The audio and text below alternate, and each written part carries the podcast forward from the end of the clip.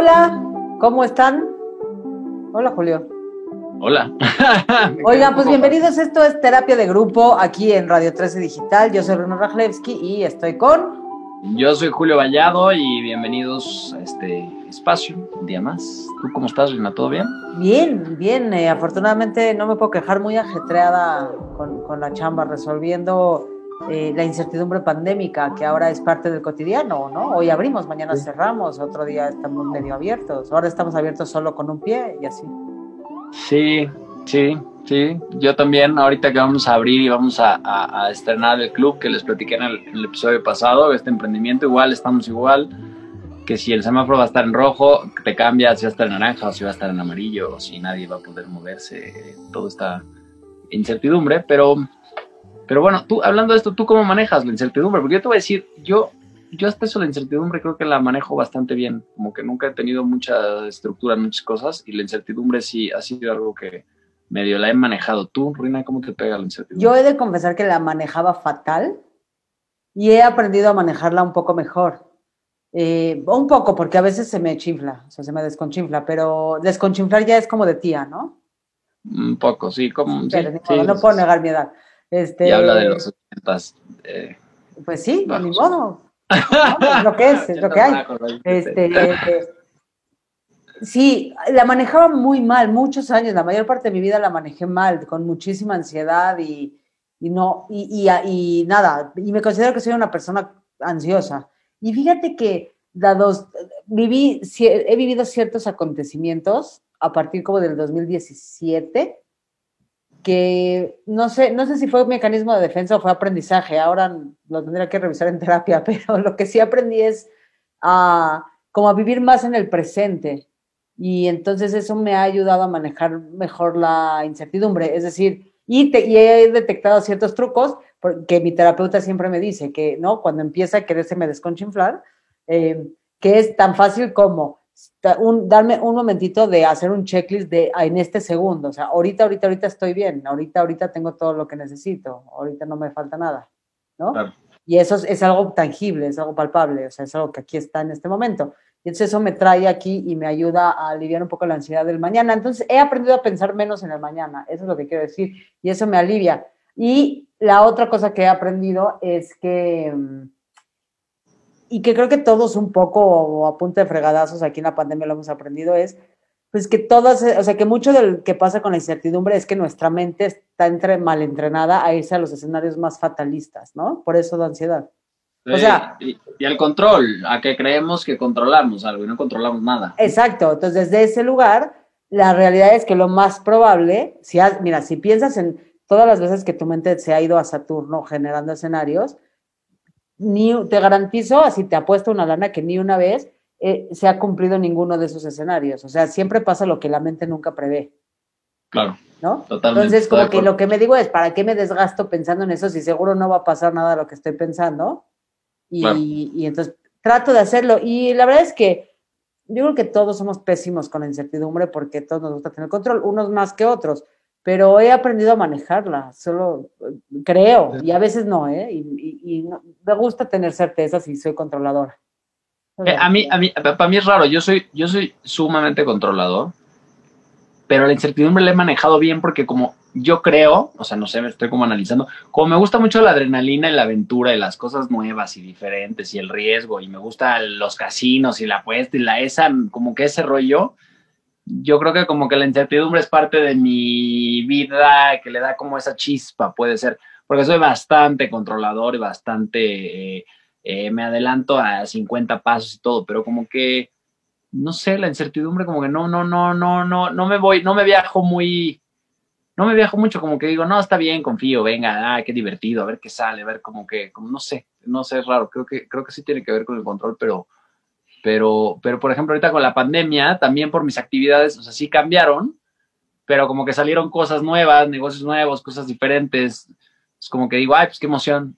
o sea, una parte de mí qué emoción, otra digo, qué horror. Pero no te pasaba así de pronto fantasías apocalípticas. A mí todavía me pasa. O sea, yo de pronto, no sé, voy a decir, no, no me juzguen, ¿no? Pero me pasa que mi mente, y, y puede ser porque entre que soy medio gamer y me gusta mucho leer como estas novelas de futuros distópicos, medio juveniles, así tipo Hunger Games y, y ese tipo de cosas, Player One y ese tipo de literatura, como que entonces mi mente se va a escenarios apocalípticos como de eh, apocalipsis zombie, o sea, como de que cuando ya llevaba mucho tiempo encerrada y que de veras no salía casi nada, empezaba a darme ansiedad de que así, de que iban a empezar a haber actos de rapiña y iba a haber violencia, pero mal, o sea, como de coches mm. volteados, como, como esta imagen de Soy Leyenda, ¿viste? Esa, sí, sí, sí, sí, de World War Z. Así, a, ese lugar con ansiedad, Julio, o sea, con una ansiedad real, porque lo más cañón de la mente es que la mente no distingue entre, entre ficción y realidad, ¿no? Claro. O sea, como la mente se cree igual de, con la misma convicción, la, e, esa fantasía que me generó eh, mi mente, de la, con el mismo poder que la realidad. Entonces, de pronto cuando salía decía, ah, a veces me pasa, ¿no? Qué bueno, porque todo está en pie, el mundo sigue, ¿no? La, la, cadena productiva está, no, no ha cambiado tanto. Y es desde la incertidumbre, como de decir, esto aquí se está desconchinflando de forma muy importante. La palabra de hoy es desconchinflar. Si fuera un programa infantil, saldría aquí abajo. Eh, es como de Plaza de Fíjate que eso, eso que dices de la mente, sí, sí es cierto. Mira, y ahorita que lo dices es cañón, que la mente no, no sabe lo que es ficción y lo que no, y, y te cuenta historias. A mí, bueno, tú supiste, no, la, la gente no, no, lo sabe porque no se los he contado a todos, pero la semana pasada estaba, eh, me quedé en un hotel en Cuernavaca, tenía, yo juego pádel tenis y tengo, eh, pues estoy armando un club, soy súper aficionado al pádel, tenía mis cosas de, de, de, pádel guardadas en el coche, eh, que había mandado a traer, ya sabes, de Madrid y que con una marca que le hizo unos stories más una lana y el viajito, conseguí todo padrísimo y me voy a dormir, no sé si te platicé a ti, Rina, y este, y me salgo del, estoy, estoy, por, pues estoy por abrir el club, ¿no? Entonces es justo un momento duro porque pues, le estoy poniendo ahí toda la lana, todo el tiempo, mucho esfuerzo, mucho todo. Y fue el primer día de, de juego, entonces yo estaba emocionado porque aunque el club no estaba listo, todavía le falta cosas, eh, las canchas ya, me las entregaron, me dijo el de las canchas, tus canchas ya están, o sea, fuera es una basura, está todo, todo caído, todo, están pintando, hay andamios por todos lados, hay tierra y todo, pero puedes jugar. Entonces dije, puta, ahí voy a, estrenar mis canchas muy feliz. Eh, estacioné la camioneta ahí afuera, al lado del hotel donde, me, donde estaba durmiendo, y en la mañana cuando despierto, bueno, me fui a dormir con unos mezcales, después de jugar cuatro horas, me eché unos mezcales, me acuerdo que bailaba y traía una fiesta y me dijeron, ahora se te subió, porque pues inconscientemente, bueno, inconsciente estaba muy feliz porque fue como un paso, ¿no? Y este, y al otro día amanezco, salgo del cuarto y veo cuatro tabiques, mi camioneta, no hay rines, no hay llantas. Abro la camioneta, no hay maleta con toda mi ropa de, jugar, ya sabes que me compré aquel shortcito de la marca tal con la playera que combina, que me gusta estar cool en el juego. Mi pala, la pala son las raquetas que me mandaron de Madrid, que yo dije no la quiero usar mucho porque nunca voy a gastar tanto dinero en una de esas palas, una locura, la conseguí a través de unas marcas y por un error que hubo me compensaron con esa con esa raqueta que es la más fregona, es artesanal. Otra que yo tenía muy buena, de las mejores marcas que usaba. Otra que me prestaron este, para que jugara eh, otra persona que estaba ahí. Mi computadora, eh, en fin, todas mis cosas y las llantas y todo, bye. O sea, salí y no, o sea, dije, no manches, o sea, ayer el día era perfecto. Era perfecto, o sea, las canchas las abrí, me eché unos mezcales, estaba mi cuñada, su esposo, su novio, este, estábamos todos, o sea, estaba padrísimo, echamos ahí unos drinks, jugamos cartas, todo. Me desperté y no tenía nada, o sea, no tenía ni ropa para salir para cambiarme. Y, y lo digo porque un poco con la incertidumbre. Una, pues, ¿cuándo te vas a imaginar eso? O sea, si eres muy, o sea, en los planes no estaba, ¿no? O sea, no, ni tantito. Menos en este momento. Y sí, la mente ahí sí me jugó, o sea, como que fue un golpe de realidad, triste realidad, porque mi mente es un poco, es bastante positiva y creo que vivimos en una generación, los que somos de, de, mi edad y más o menos somos de la misma, no distamos mucho, en la que no hemos vivido una catástrofe muy grande, ¿no? Y tenemos la pandemia, pero no habíamos vivido nada, no habíamos vivido, yo no había vivido ninguna guerra, a mí no me tocaron las devaluaciones. Por, por eso te trajimos una pandemia, Julio, para que ya puedas decir que te tocó vivirlo. Claro, claro, claro. O sea, no, no, no me tocó nada. Entonces mi mente era como, no, el crecimiento está cañón, cada vez hay más dinero en el mundo, hay más fácil maneras de hacerlo, hay aplicaciones, hay esto, puedes viajar. Antes para volar era un rollo, solo los que tenían mucha lana, ahora te puedes ir a todos lados del mundo. Celular, el teléfono no cuesta nada, todos tenemos internet, como que muchas cosas y este, pero no nos había tocado nada. Y cuando, cuando, entonces mi mente pues siempre ha sido como, no, vamos a salir, la tecnología, el hombre, la vacuna. El, yo dije, va a salir la vacuna, va a salir esto, o sea, vamos a tomarnos un tiempo para estar con nosotros y qué padre, y vamos al bosque y nos alejamos un poquito. Yo, yo tenía un poco esa fantasía, realidad, y que por, por, de alguna manera está pasando también y lo estamos logrando salir de ahí, y que creo que estamos en un lugar todavía terrible, pero vamos a salir, sigo positivo. Pero cuando me pasa eso, este, sí mi mente empiezo a, a si te friqueas, o sea, si tu mente te, me, me empiezas hasta a escuchar cosas en la noche cuando volví a dormir ahí, ya sabes, este, eh, te das cuenta que sí pasan cosas malas, que sí. Bueno, no porque sé, también que... eso fue un recordatorio de que somos vulnerables, ¿no? De que eres vulnerable. Sí. Claro, claro, sí, que totalmente. Bueno. Y, y que, y que sí, que, nada, que no lo controlamos, que una, y que el cerebro te, te pues sí, te, te, te, tal. Entonces, como que también tomé la decisión de que dije, no me voy a mal viajar así, no voy a pensar, porque luego me metí en una onda, ya sabes, de fui a la policía y fui al Ministerio Público, entonces me habló la policía. No sé si debería estar contando, no, no creo, no estamos, no somos todavía tan famosos, ¿verdad? Que me vayan a decir mañana. Cuando lo seamos, esto ya quedó grabado. Ya quedó grabado, está bien, pues ya, No, pero me habla la policía y le digo, oye, mis rines eran tal y tal, y vamos a investigar. Le dije, mira, yo además soy actor y todo si lo logramos, yo lo publico en todos lados, pero por favor, y vamos a poner anuncios. Y, o sea, yo estaba como, como que con mucho coraje, dije, dije, qué impunidad. O sea, ese cuate que me robó mis rines no se dio cuenta de, de, de, de todo el daño que a lo mejor a mí no, pero otra persona, pues con eso te vas de viaje, te quita tus tiempos y el, el tiempo que, que, tú le vas a pagar a una señora en, eh, de la casa que no pude llegar a darle su lana porque no me pude regresar ese día, porque entonces tuvo una bronca para su hijo con la escuela, con, o sea, hay una serie de consecuencias. Yo estaba muy molesto y este, y bueno, pues nada, cuento esto porque, porque estoy desahogándome aquí, ¿eh? porque esto es terapia. Esto es terapia, esto es terapia de grupo. Terapia de grupo. Y, y, la mente se fue a muchos lugares. Y, y, ves que te dicen siempre, como de bueno, pero fue material, ¿no? Al final que. Pero es, un cier es una cierta violación como a tu persona, el que son claro. tus cosas, el que, el que es tu tiempo, el que es. Y la mente, yo por más que soy muy positivo y todo, sí se quedó como, un ratito, son unos días como que, como que con una vibra, o sea, como que dije, bueno, ya pasó, ya que ya que el remedio, ¿para qué me enojo? ¿Para qué tal? Pero sí te quedas como con miedo, o sea, la noche que salí en el coche tenía miedo, dije, ni te asaltaron, no sé por qué tienes miedo, ¿no? O sea, no fue ni Pero porque sí te asaltaron. Sí, claro. O sea, claro. sí, sí, violaron tu intimidad, tu privacidad, o sea, sí, todo eso sí. sí, y me parece que habría que reconocerlo, ¿no? O sea, como sí. no puedes hacer nada y dejarlo ir y las cosas son cosas y viva el desapego pero pues que sí está de la fregada, está de la fregada, porque oye, pues están tus cosas y tú trabajaste mucho para tenerlas y violaron tu intimidad, o sea, y tu sí. seguridad y tu vulnerabilidad, pues y de pronto te sientes, pues se vale, pues sí, sí, sí. Claro, y, y creo que, que todo, todas estas cosas, siempre te, intento buscarle como una lección, como algo. Yo iba a vender mi camioneta, estaba pensando en comprarme un coche porque voy a usar más carretera, dije no camioneta, esto dije, no me voy a comprar ni más, le voy a comprar llantas y la voy a, ¿sabes? O sea, y, y no voy a, a, a, ninguna otra cosa en coche, voy a estar eh, tranquilo y, y, como que dije, ¿cuál es el mensaje, no? O sea, ¿cuál es el mensaje aquí? Y, y, tratar de buscarle, de buscarle cosas para darle también a la cabeza, sé que hay cosas que no tienen como razón, no sé si cómo explicarlo, o sea, como, como que, como que por más que le busques, o sea, es como cuando dices, hay una pandemia, ¿yo qué? ¿No? Pues ¿Cómo sí. o sea, hay una pandemia, ¿no? Dicen que alguien se comió un murciélago, no sé, ¿no? Hay una, lo mismo con las llantas, pues sí. ¿cómo lidiar, cómo lidiar a veces con esas cosas?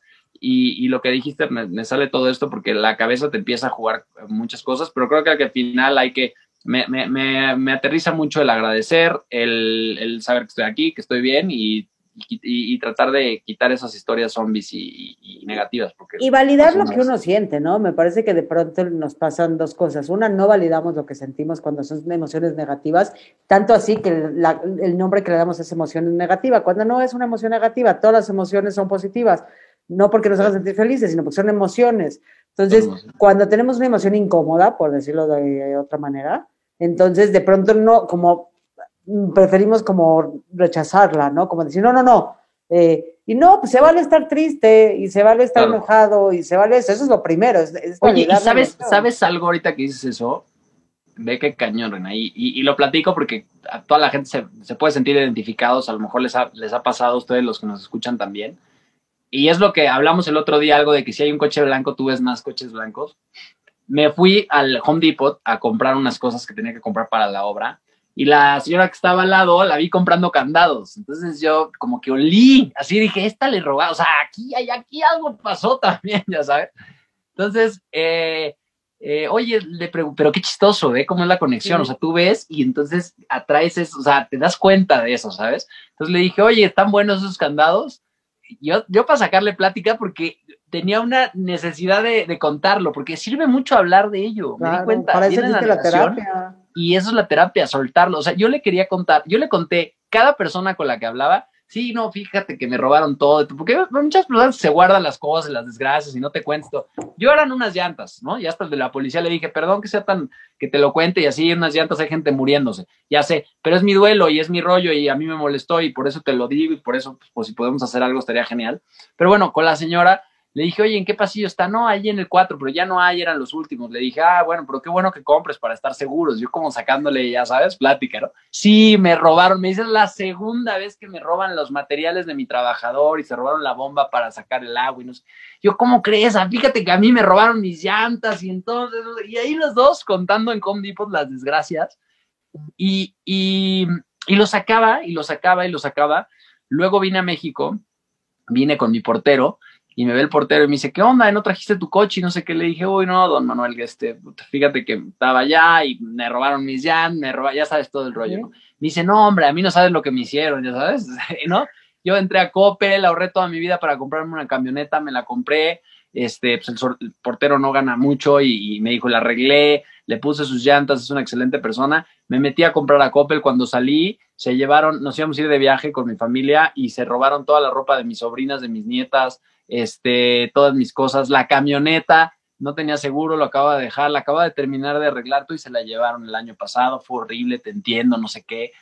Empecé a escuchar, no sabes cómo me curó, no sabes cómo me curó el, tal de que hoy ya es X. No, no, no es X, dices, uy, qué coraje. Pero como que ya, ya salió de mi sistema el, el desahogarme. O sea, pues sí. Qué pues, importante.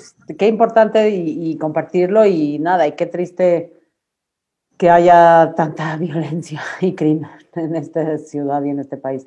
Eh, o sea, solo eso me hace pensar en que no puede ser que sea ya la conversación cotidiana de, oye, me asaltaron, oye, a mí también, oye, qué, cañón, qué cañón, ¿no? Qué cañón, uy, no, a mí, y así con mucha gente. Y digo, creo que el aprendizaje en esto, bueno, hay muchos, y, y, hablándolo como, como en terapia de grupo, es, el, es, es, es uno que es el, el compartir y el sacar el que te hace sentir bien, que eso está padrísimo. El que hay mensajes, creo, por todos lados, ¿sabes? O sea, y, a lo mejor aquí el mensaje puede aprender a, contar, a no ser siempre fuerte y guardarte o de, decir venga y lo que sigue, que me, dio, me dio chance también de ser vulnerable, de, de, acercarme a las personas, a sentir esa empatía.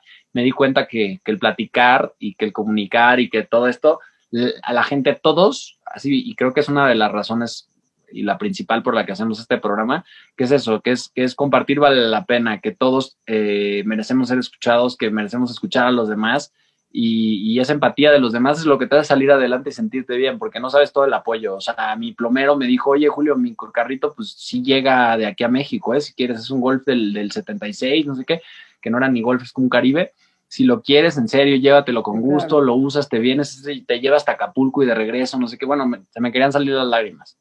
Entonces, como que creo que todas estas experiencias tienen una parte muy, muy enriquecedora. El chiste es no nada más enojarte, decir, ay, ay, no sé qué, y, ver por dónde vienen los mensajes y las cosas lindas de esto, ¿no? Pues sí, y eso, y aceptar y validar la emoción, y aunque esté incómoda, pues sentirla, y ya después puedes pasar a la que sigue, ¿no? Y decir, bueno, pues ya la fregada, ni modo, desapego, gratitud y vámonos. Pero pues tiene sus etapas y, y, y, y se vale, se vale como dices, pues a lo mejor no es la desgracia más grande del planeta tus llantas, porque solo son unas llantas, pero son tus llantas. Y pues en ese momento se vale que para ti sea una cosa muy importante. Y ya luego pasará y descubres que ni modo, pues que solo son llantas, pero mientras hay que darle ese momento porque son tuyas. Y en ese momento para ti lo que te está pasando, pues es lo más fuerte que está pasando porque es tuyo, ¿no? Es tuyo, exactamente. Y es igual, y, hay que validarlo, porque pues así es, cada uno estamos, yo, yo siempre digo que pues todos estamos peleando nuestras batallas grandes, chiquitas, medianas, pues si no son competencias, ¿no? Las de cada quien son del tamaño de las de cada quien y todas son igual de válidas, ¿no? Claro, totalmente. Porque luego pareciera que, que andamos ahí compitiendo por quién sí, sí, sí, como te pasó eso. Yo llevo tres, yo he tronado cinco veces y me he querido suicidar cuatro de, de, amor. Ah, de bueno, me vale, a mí es la primera vez y después la, no, y, tengo cinco años y me duele muchísimo y me quiero morir, ¿sabes? Y se va, es, es tu batalla, ¿no? Como tú lo dices. es cada quien. Oye, pero regresando al tema de la incertidumbre, porque hacia allá de todo eso venía de que si la incertidumbre o no, porque bueno, esto no tenías como adivinarlo, pero la incertidumbre viene de este lugar de como ahorita vas a abrir este, este negocio y no sabes si va a ir bien, si va a ir mal, cómo va a ir, si no, eso es como incertidumbre. Pero yo, ahora así como a modo de entrevista, y lo digo porque lo platicaste en aquel, en, aquel podcast, cuando esto era un podcast eh, independiente, eh, que platicábamos mucho de eso y, y esta idea, incluso está padre verlo como a distancia, como en este momento, no sé si cuando, cuando tuviste ese episodio de, de tus ataques de ansiedad, ¿te acuerdas? Ah, sí, sí, sí. Ajá. O sea, que ahí sí era una relación con la incertidumbre tremenda, ¿no? Ahí sí la mente te hizo jugarretas eh, muy brutales. Horrible. Horrible. O sea, con, ese tema. Pero, pero cuenta un poco el, contexto. Sí.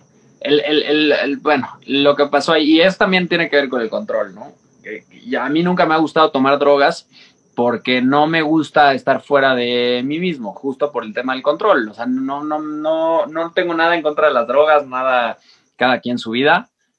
Este, no las recomiendo porque creo que la vida es muy linda así, pero bueno, cada quien. Este, el alcohol es algo que lo conozco, si me echo mis vinitos y me siento happy, que padre. Pero me fui a una reunión, me tomé un mezcal que tenía eh, marihuana, está infusionado con marihuana. Me eché pues, toda mi tarde echando esos mezcalitos con la marihuana.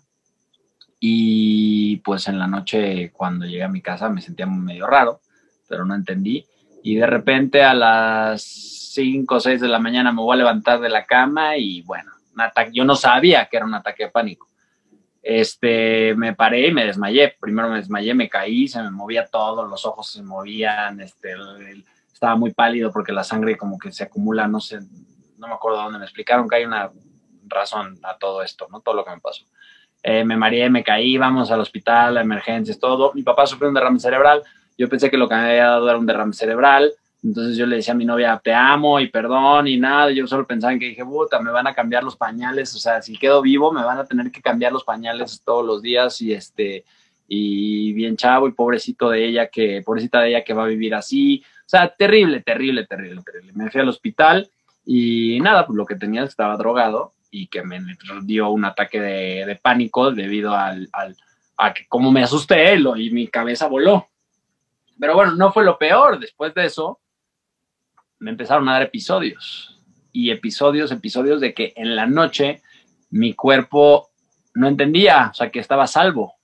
Entonces, cuando me dormía, este, me despertaba pero mal, mal, mal, mal, mal, y me volvió a pasar lo mismo, se me, las extremidades se me, se me, se me dormían, y, y, yo estaba entendiendo que era un ataque, pero no podía hablar bien, se me iba la memoria, empezaba a no, no recordar, no entendía, y horrible, o sea, las manos, los pies, eh, todo se dormía, eh, no podía hablar bien, o sea, horrible, horrible, horrible. Me quería, pensaba otra vez que me estaba, dije, no, esto sí es un infarto, o sea, lo que me está pasando aquí ya es un infarto porque no puede ser esto, ¿no?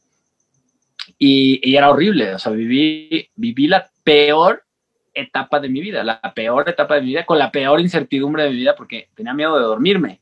Tenía, fui a una junta, un día que me sentía bien encerrados, el señor en la junta dijo, no, es que a mí me detectaron eh, cáncer algo perfecto. Dijo, a mí me detectaron cáncer y después me dijeron que no era. Cuando dijo la palabra cáncer, me detectaron, no sé, como que se me activó esto y yo en medio de ahí no pude respirar y, o sea, queriéndome morir. Y fue, para mí es algo que me sensibilizó mucho. Esta experiencia, pues es, he tenido todo el aprendizaje del mundo. Una, eh, lo mismo, la parte de la vulnerabilidad de que no soy Jimán, de que yo criticaba un poco a las personas como que no salían de su, de su, de, broncas, o si tenían depresión, o si tenían algo, yo criticaba en el sentido de decir, ay, pues o sea, hay que ser fuertes, hay que echarle ganas, hay que, ¿por qué tanto tiempo estar ahí en eso y no sé qué? Me sensibilizó muchísimo, me di cuenta que hay cosas mucho más allá de nosotros. Creo que todo se puede. No, y que va más allá de echarle ganas, nada más. Claro, que no, bueno, o sea, yo me había quedado en la superficie de las superficies, ¿no? Eh, entonces me, me, sensibilizó muchísimo, entendí mucho, eh, mucho a la gente, tengo un sumo respeto por, por, por las personas, por la terapia, por, por la gente que sufre de depresión, por la gente que sufre de ansiedad, que, o sea, estuve en sus zapatos y yo me quería morir. O sea, yo en un momento pensé y dije, tengo miedo de, que me pase esto tanto que no quiero hacer nada. O sea, no quiero salir, no quiero convivir con personas. Si imagínate, salgo con alguien, una cita con alguien que me dé esto, van a decir que estoy loco. O sea, de verdad mal. Yo tenía pánico. O sea, yo me moría de pánico porque no podía controlar mi cuerpo, mis emociones, mi, lo que se agrega, se agrega mi cerebro. O sea, realmente terrible. O sea, dije, esto me pasa en algún lugar. O sea, de verdad es sentir que te mueres, que, o sea, horrible, horrible. ¿Y lograbas detectar qué te lo detonaba? Sí, sí, eh, sí, como, como el tema eh, enfermedades, que a otro, eh, muerte, lugares encerrados, como, por ejemplo, fui a una clínica y, estaba muy preocupado que no hubieran ventanas y que no hubiera aire. Eh, pero era raro. ¿Sabes qué me pasaba? Que mi misma mente, o sea, el mismo miedo me, detonaba más miedo a esas cosas. O sea, porque cuando era dormido, pues ahí sí que pues, yo no controlaba que soñaba, ¿no? Entonces lo que me decía el doctor es que dices que dormido es fuerte, a veces da y los que les da dormido es muy duro porque el, cuerpo está reaccionando eh, a un estímulo como si lo estuvieran atacando y suelta toda la adrenalina que tiene el cuerpo y te da un golpe de adrenalina y todo, te despiertas así y pues estás muy mal, ¿no? Eh, eh, pero en la vida eran como situaciones de riesgo, enfermedades, lugares encerrados, como cualquier idea así que me, clavara un poquito en la idea de, lo que fuera, me, horrible, horrible. Me acuerdo que mi mamá la operaron del brazo y de la muñeca porque se cayó fui con ella al hospital español y, bajé a pagar, me bajé de su cuarto, bajé a pagar y me empezó a dar el ataque. Y entonces dije, mi pastilla, mi pastilla. Bueno, o sea, todavía hace dos meses me di cuenta en un avión que no traía mi pastilla, porque desde entonces aprendí a tener una pastilla que me dio el psiquiatra que me dijo, si te da, esta es tu salida de emergencia. Y no sabes cómo me ayudó esa salida de emergencia porque no la usé, porque dije, este botón lo pico y me, y me baja, ¿no? Es un calmante. Entonces traía el, traía el botón de emergencia conmigo siempre. Lo usé uno o dos veces cuando al principio y tenía ese botón de emergencia. Y hace poquito me di, y ahorita no lo traigo ya en mi cartera. La voy a, ahorita que ya dije esto, ahorita la voy a meter por, por si un día, ¿no? Pero, pero sí era, era terrible, o sea, esa incertidumbre, eso era, era algo horrible. ¿Y qué me ayudó muchísimo? Bueno, me metí a clases de budismo los martes, empecé a hacer este tipo de cosas como este programa, eh, tomé terapia con un, eh, eh, fui con un psiquiatra, fui con un psicólogo, fui con todo y puedo decir que nunca voy a decir, me curé, no me va a pasar nunca nada, porque me di cuenta que no, ese no es el chiste, eso no es, o sea, y la ansiedad y estos temas no se van, ahí están, se desatan por hechos, por cosas, por llevar tu cuerpo y tu mente a límites y a cosas que no está acostumbrada y se pueden desatar estas cosas. Entonces, yo sé que cualquier día me puede dar, pero que estoy mucho más preparado hoy con todo lo que leí, con el apoyo que busqué, con, con lo que escuché, eh, vi un programa en YouTube increíble, una chava que le pasó esto también, que se llama Desansiedad, y es un canal donde te explica todo, porque tú te haces ideas y dices, ¿por qué sudo? ¿Por qué se me ponen las manos frías? ¿Por qué se me va la vista? Y todo tiene una explicación, se te va la vista porque estás en alerta, entonces solo enfocas enfrente, este, sudas por tal, escuchas un silbido en los oídos, entonces como que dije, no me estoy muriendo, es mi cuerpo y el pobrecito está reaccionando a, estas ideas y a este descontrol que hubo. Entonces, tengo que ser mucho más condescendiente con mi cuerpo, con mis emociones, estar mucho más tranquilo, no meterme en situaciones de estrés. O sea, no estaba, necesitaba un, necesitaba un, ratito de fuera de, las, fuera de las canchas.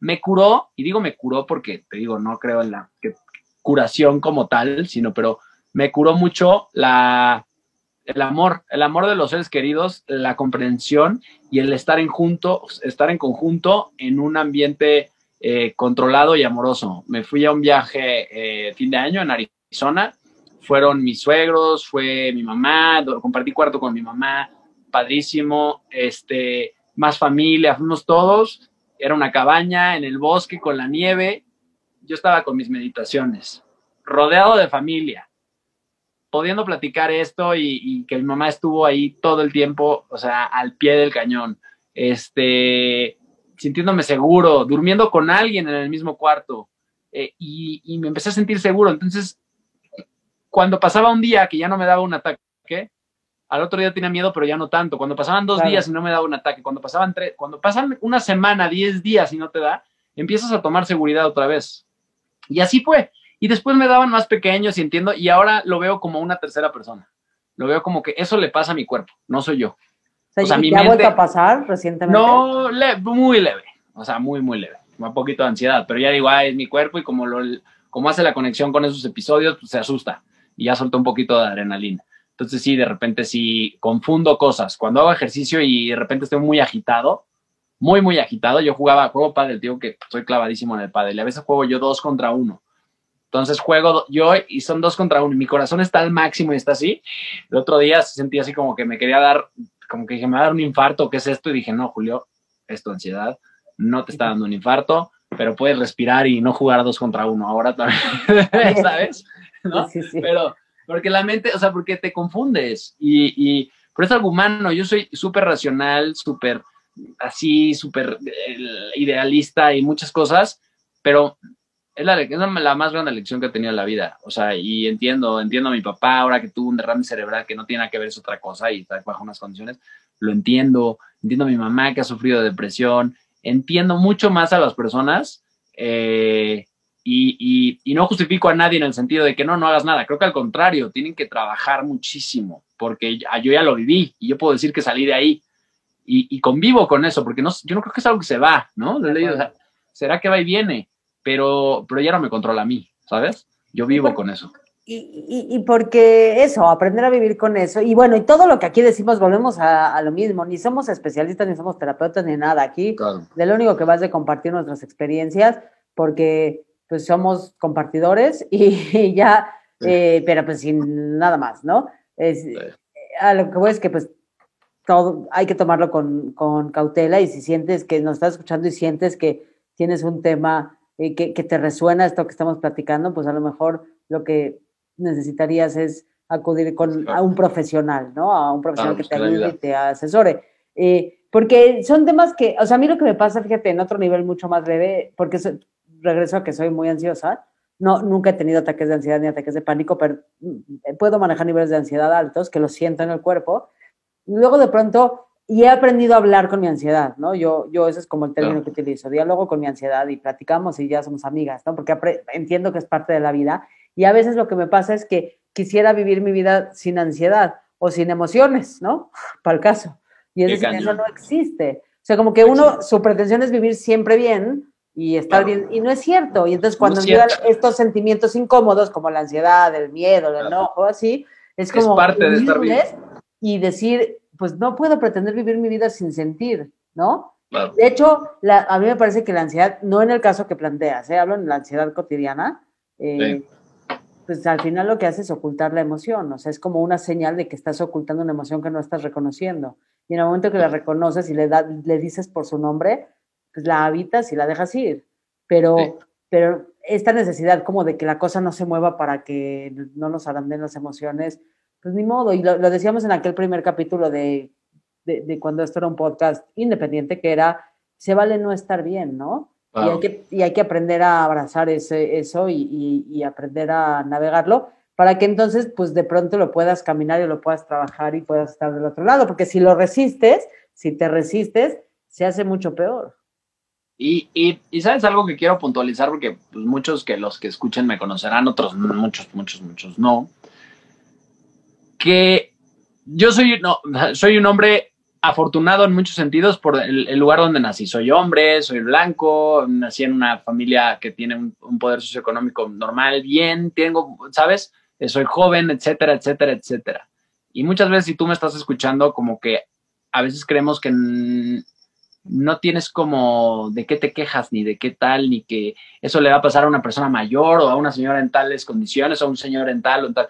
Y yo creo que, que no es así. y estoy seguro que no es así. Puede ser muy joven, puede ser mujer, puede ser hombre, puede ser grande de edad, puede ser lo que sea, y siempre somos, eh, y en etapas y en momentos, eh, vulnerables a, a, eso y que te des chance de saber que está bien en cualquier momento y etapa en la que estés, aunque estés en la prepa y tengas 16 años y todo pareciera estar bien y tienes una familia que está bien y tus papás parecen ser que estás bien y tú te sientes mal, está bien y es normal.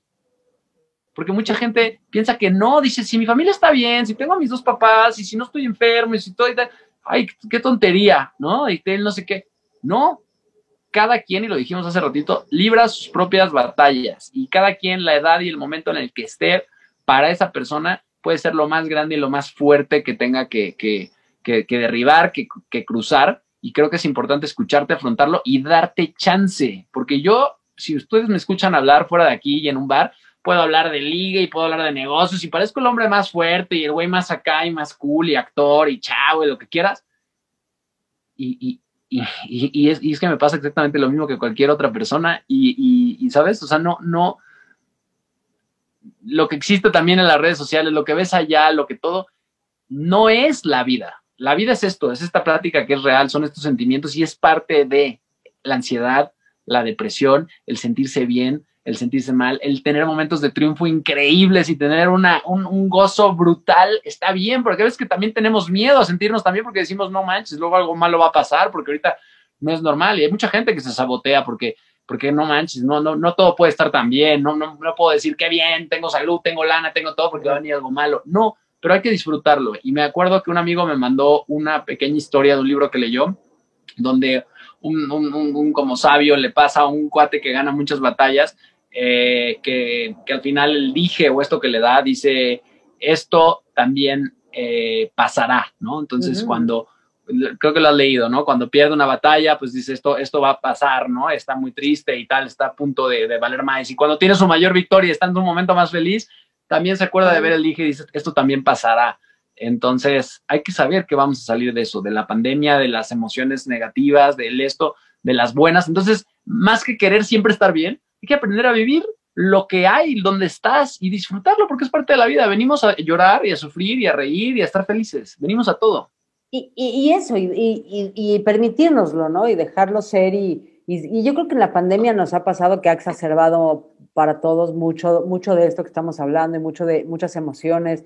Y de pronto, no, yo lo platico mucho con una amiga que eh, eh, es una cosa interesante en donde estamos en un momento en donde nadie estamos como en nuestro mejor momento, ¿no? O sea, es decir, todos estamos echándole ganas, cada quien según su set de herramientas y posibilidades, todos estamos haciendo lo mejor que podemos como lo que tenemos, pero hay algo que se siente descolocado en todos y en la atmósfera porque pues de pronto todavía no terminamos de asimilar todo lo que está pasando y este movimiento en nuestra rutina y por más que ya va a ser un año, pues algo se siente descolocado, pero y entonces hemos aprendido, o sea, lo hemos potencializado y creo que eso, como aprender a identificar cómo me siento y a decirme, hoy estoy enojada y se vale hoy estar enojada. No quiere decir que voy a estar enojada para siempre, ¿no? O a mí me pasa mucho que últimamente he aprendido, bueno, llevo un tiempo como entendiendo el mundo de las emociones y cómo se llama cada una y cómo se siente cada una, eh, porque ese, ese cablecito lo tenía medio desconchinflado, siendo la palabra del día desconchinflado,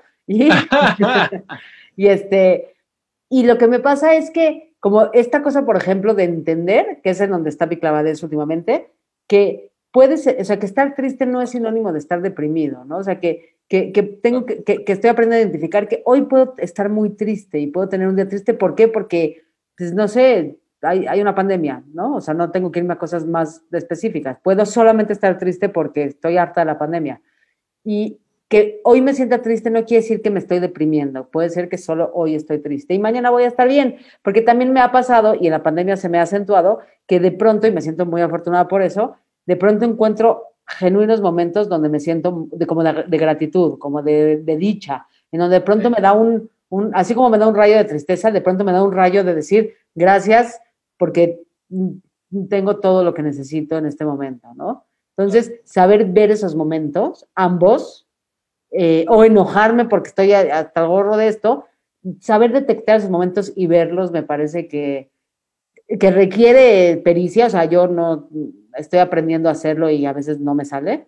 Eh, pero cuando me sale digo, ah, claro, ¿no? Y creo que mucho tiene que ver, y lo conecto con lo que platicabas de, del robo de tu camioneta, es como, y lo platicaremos seguramente muchas veces en distintos capítulos o episodios, es eh, pues cómo te hablas a ti mismo, ¿no? O sea, cuál es tu diálogo interno. Y, y, ese diálogo interno es la base de la existencia, porque de ahí va a partir todo lo demás, porque lo primero que tienes que observar y cuidar es la relación contigo mismo, porque con la única persona que vas a vivir para toda tu vida, innegablemente, y no hay escapatoria, es contigo. Entonces, creo que eso es lo que hace también una diferencia en cuanto a la autocompasión, en cuanto a pues, cuánto te maltratas o no te maltratas, ¿no? Y, y, escucharte. A mí, a mí este, este episodio que tuvo me, me, enseñó a escucharme y ahora lo puedo poner en muchas cosas. O sea, el escucharme hoy me sirve para antes de salir a escena en el teatro, antes de entrar a una junta importante, antes de tal. Hoy me pregunto mucho, me hablo mucho, me pregunto mucho. Cuando algo me pasa, porque eso lo practiqué muchísimo con el tema de la, de la ansiedad, ¿no? Eh, de que por qué, qué está pasando con mi cuerpo, qué tengo miedo, qué, qué siento, qué tal, pero a qué le estoy teniendo miedo y qué, y qué onda, qué necesito para estar bien, qué tal. Y empecé a tener una, y lo fui, y ah, le estoy dando chance a mi cuerpo, que no lo voy a, lo voy a dejar ser, venga, cuerpecito, siéntete, venga, tú, ¿sabes? Empecé a platicarme mucho y, y escucharte creo que es muy importante. Yo hace poquito tenía mucha ansiedad, mucha ansiedad y estaba así como preocupado y no he dormido, tengo mucho estrés y muchas cosas. Y me dio un ratito así, puse, dije, ¿qué, ¿qué te tiene así? ¿Qué te tiene así, Julio? Me pregunté. ¿Mm? Ok, ok, y me empecé a escuchar, ok, me tiene esto, ajá, que no he pagado esto, que no le he dicho esto a esto, y no he quedado esto, y no cerré esto, y no no sé qué, ok, ¿cómo lo vas a hacer? ¿A qué hora lo vas a hacer? Tal, tal, lo vas a hacer, ok, papá, lo puse como en orden, sea, me di, me di chance de escucharme, qué era lo que, porque ya estaba muy atareado que ni sabía qué, ¿sabes? Me di chance de escucharlo de todo, y automáticamente la ansiedad y el todo, uff, fue como un, ah, ok, las cosas están en su lugar, date chance, escúchate tranquilo. ¿Y sabes, también qué, me, ayuda, y, creo que suma lo que estás diciendo, eh, que es, que también es un aprendizaje bastante reciente, es tratar, y digo esto porque, nada, no suena fácil, y no lo digo desde un lugar donde yo lo domino, ¿eh? solo es una reflexión que he tenido, que es no tratar de tener todas las respuestas, porque nunca las vas a tener, ¿no? y entonces porque eso también, ¿no? Como de querer saber y hacer y qué va a pasar. No, no, no, pues eh, no hay, no hay tal, va a pasar lo que tenga que pasar y cuando llegue el momento lo vas a resolver porque se resuelve, bien o mal, pero se resuelve. O sea, siempre, siempre uso esta analogía que aquí he compartido mucho cuando esto era si pudieras y, seguro te he compartido mucho, Julio, que es eh, mi teoría de siempre va a llegar el lunes, ¿no? O sea, en el teatro uso esa analogía de pues cuando siempre hay un momento antes del estreno donde hay ácido llamas, pareciera que el teatro se va a caer y esa obra no va a estrenar y va a ser un caos brutal y todo mal. Y, cuando está ese ácido que se parece que nada se puede resolver, pues lo que, lo que siempre digo es, bueno, pues un día va a ser lunes y todos vamos a, después del estreno y todos vamos a amanecer. Y eso quiere decir que esta obra estrenó y todo se resolvió. No sé si bien, mal, si ya no nos hablamos ese lunes nadie con nadie, si todo se quedó en no sé cómo pero que la obra estrenó y se resolvió, se resolvió. Entonces, también creo que confiar en uno y en decir, eh, pues resolveré lo que tenga que resolver cuando llegue el momento. No lo puedo resolver ni antes ni después, porque pues, lo tengo que resolver cuando es el momento. Eh, y, creo que eso también está, es importante tenerlo en mente. Y con esta reflexión, Julio, es momento de despedirnos de este preciso programa antes de que sigas bostezando y te nos quedes dormido. No, se me hace muy corto ahora el tiempo, ¿eh? Está para que te quedes con ganas de más. Eh, y agradecerle a la banda que nos está escuchando. Si tienen algo, de, algo les resuena, eh, pues ahí échenos un comentario. Si, si, si tienen algún tema que les gustaría que, que, aquí tertuliemos, porque esto es una tertulia más que cualquier otra cosa. Tertulia también es una palabra de tía, lo noto, ¿no? Wow, eh, yo, estoy, yo te voy, a, voy a sacar, podemos sacar el diccionario de terapia de grupo. Eh, el diccionario de la tía. El de la tía. No, pues gracias a todos por escucharnos. Esperamos aportar algo o simplemente que pasen un buen rato y que se puedan identificar. Al final, a todos nos pasa de todo. Entonces creo que todos somos de alguna manera sabios, pero también todos podemos aprender de los demás. Y ese es el chiste de esto, ¿no? Que, que, con esas experiencias eh, nos sentamos eh, acompañados. Y gracias, Reina, por un día más de una buena terapia de grupo pues gracias, gracias a, ustedes y gracias a ti, Julio, gracias a Radio 13 Digital. Síganos en nuestras redes. Yo soy en Twitter y en Instagram, arroba RinaRRS, y si por ahí en Facebook, pues arroba RinaRAJL. Julio. Yo estoy como arroba Julio Vallado con VWL, así estoy en todas mis redes, así que los espero por allá, que manden un saludo, saber qué opinan y poder platicar de esos temas que nos platiquen ustedes en nuestras redes aquí. Y ahora Radio 13 tiene redes en todos los lados eh, posibles, imaginados e inimaginados búsquenos como arroba Radio 13 Digital. Y bueno, pues sigan la programación que tiene programas muy interesantes a todo momento, en toda hora. Y pues eh, nos vemos en 15 días. Gracias, abrazo apretado y pues gracias por venir a esta sesión de terapia. Besos, chao, chao.